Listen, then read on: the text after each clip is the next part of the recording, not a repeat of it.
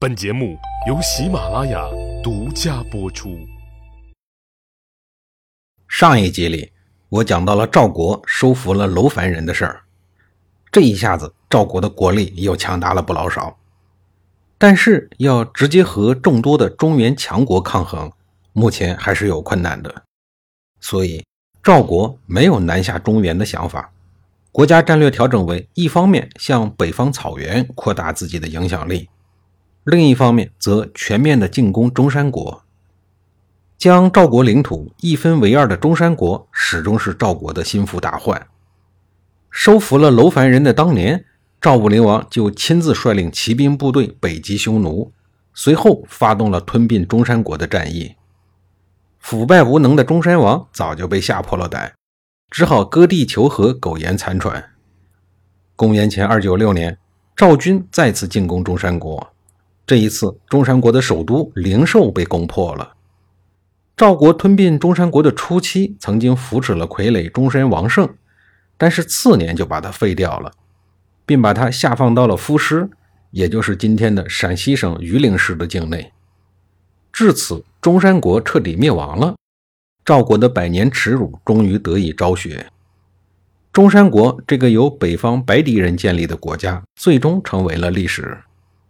北狄这个打不死的小强，最终被赵武灵王给打死了。中山国的故事本身还是很发人反省的。一个少数民族国家，在强敌环伺的逆境中崛起，几度兴灭，但是最后在汉化的过程中丧失了尚武的本性。他们放弃了安身立命之本，为追求虚名而放弃了政治的灵活度。一个国家在对外交往的过程中，对自个儿要有清醒的认识。对于应该接纳什么文化、采用什么体制，这是所有文化落后的民族所必须要谨慎的问题。胡服骑射后的那些年，骁勇善战的赵国骑兵四处出击，攻无不克，战无不胜。东边打败了齐国，南面打败了魏国，西边渡过了黄河，攻取了秦国的渝中地区。一时间。赵国军队所向披靡，仅仅十几年的时间，赵国领土就扩大了足足三倍，一跃成为当时除了秦国以外最强大的国家。在此期间，赵武灵王还一手扶持了燕昭王的流亡政府，后来又帮他们回国主政。由此，赵国和燕国建立了一衣带水的同盟关系，赵国的国际地位因此获得了显著的提升。不论是在国内还是在诸侯各国的中间，赵武灵王的个人威望都达到了顶峰。但是赵武灵王的雄心可不只有这些，他的长远规划是率领部队南下陕北，直取咸阳，然后干掉秦国，最后以太行山脉和关中地区为依托，逐一扫灭其他各国，一统天下。然而赵武灵王的雄心壮志还没来得及实施。几年前埋下的伏笔爆发了。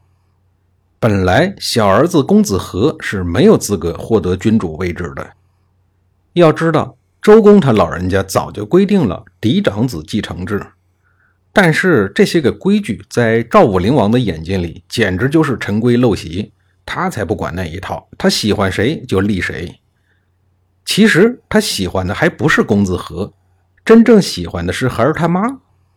这个叫吴娃的孩儿他妈还是一个小老婆。娃是什么意思呀？不是娃娃的意思，是漂亮的意思。就因为吴娃漂亮的原因，赵武灵王把大老婆生的嫡长子公子章的太子位置给报废了。废长立幼是宫廷大忌，是很容易出问题的。每次上朝看到嫡长子，反而要向庶出的次子跪拜。赵武灵王的心里头呢，又觉得有点对不起大儿子。再加上公子和登上了国君宝座以后，嘚瑟的有点忘乎所以，于是赵武灵王不免有些个失落和后悔。可是这个时候不能因为相对抽象的态度问题，就把现任国君给开除了呀？那不等于打自己的脸，否认当初自己的决定吗？于是。脑洞奇大的赵武灵王又想出了一个折中的办法，说把大儿子公子章也立为赵王，国家领土还像以前一样一分为二，有两个儿子分别治理，兄弟两个人互相帮助，一帮一，一对红，这不挺好吗？然而，万万没有想到的是，他自认为很理想的要求，却被当下的国君自己的小儿子给果断拒绝了。小儿子义正言辞地对老爸说：“老爸，你是不是老糊涂了呀？怎么自个儿干分裂祖国的事儿啊？”赵武灵王被气得头昏脑胀，心想：老子还没死呢，辛辛苦苦给你打下了这么大的江山，你不但不领情，还敢这么和我说话，信不信我废了你？他这话说的是够狠的，可说实话，他还真废不了。赵武灵王找来了大儿子公子章一起商量。决定找一个机会逼小儿子就范。公元前二九五年，赵武灵王以到河北沙丘为自己挑选墓地为理由，让两个儿子一起随行。聪明的小儿子，也就是赵惠文王，已经隐隐约约地察觉到了一丝的杀气。果然，在沙丘早有篡位夺权之心的大儿子公子章，假借父亲的名义，请小老弟赵惠文王到赵武灵王的宫里议事。打算趁机干掉他。赵惠文王感觉到气氛不对，不敢去呀，于是派了一个叫肥义的人去看看虚实。结果肥义进去以后，没有看见赵武灵王，反而看见了全副武装的杀手。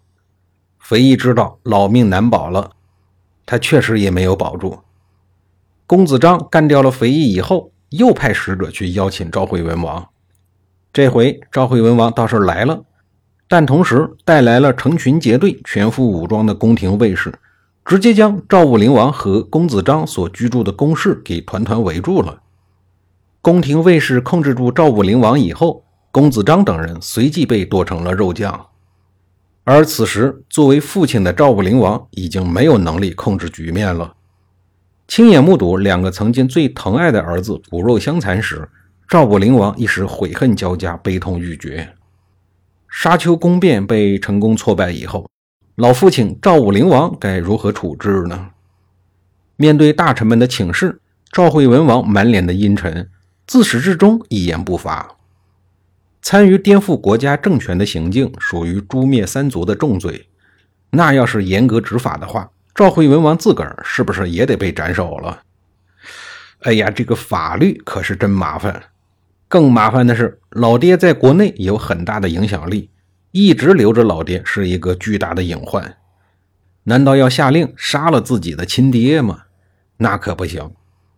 杀老爹属于大逆不道，是极其有悖人伦的行为。天下人知道了以后会怎么说？这段历史将来该怎么书写？这在尊奉周礼的各国中是绝对不允许的。也就一会儿自诩华夏，一会儿自诩蛮夷的楚国人敢这么干。领导不说话，不代表领导没想法，只是不方便说出来而已。作为下属，要善于揣摩领导的心思，不是？充分理解领导的意图，必要的时候要勇于替领导背锅。坏人总得有人当，对不对？无用的好人和有用的坏人，此刻哪个更重要？那是不言自明的。关键时刻，还是赵武灵王的叔叔公子成站了出来，下令将赵武灵王的行宫团团围住，宫里的所有人全都赶了出去，只允许赵武灵王一个人在里边，也不允许他出门，让他自生自灭。可怜一代枭雄赵武灵王，后来他吃光了房间里所有的东西，只能靠吃麻雀和老鼠充饥，苦苦支撑了三个月以后，赵武灵王被活活饿死在宫中。作为赵国历史上最为杰出的明君，其下场竟然和杰出的明君齐桓公一样，在三个月的时间里被活活饿死。在过去的三个月时间里，赵惠文王从来没有问过父亲的事，仿佛一切都没有发生过。直到属下来报赵武灵王已经归天了，赵惠文王这才神经兮兮如梦初醒，然后披麻戴孝地飞奔到赵武灵王的行宫。感天动地的表演了一场痛哭，对不起呀，老爹，我来晚了。随后下令以帝王之礼厚葬了老爹，全国举哀，赐谥号赵武灵王。从此以后，赵惠文王开始独立执政赵国。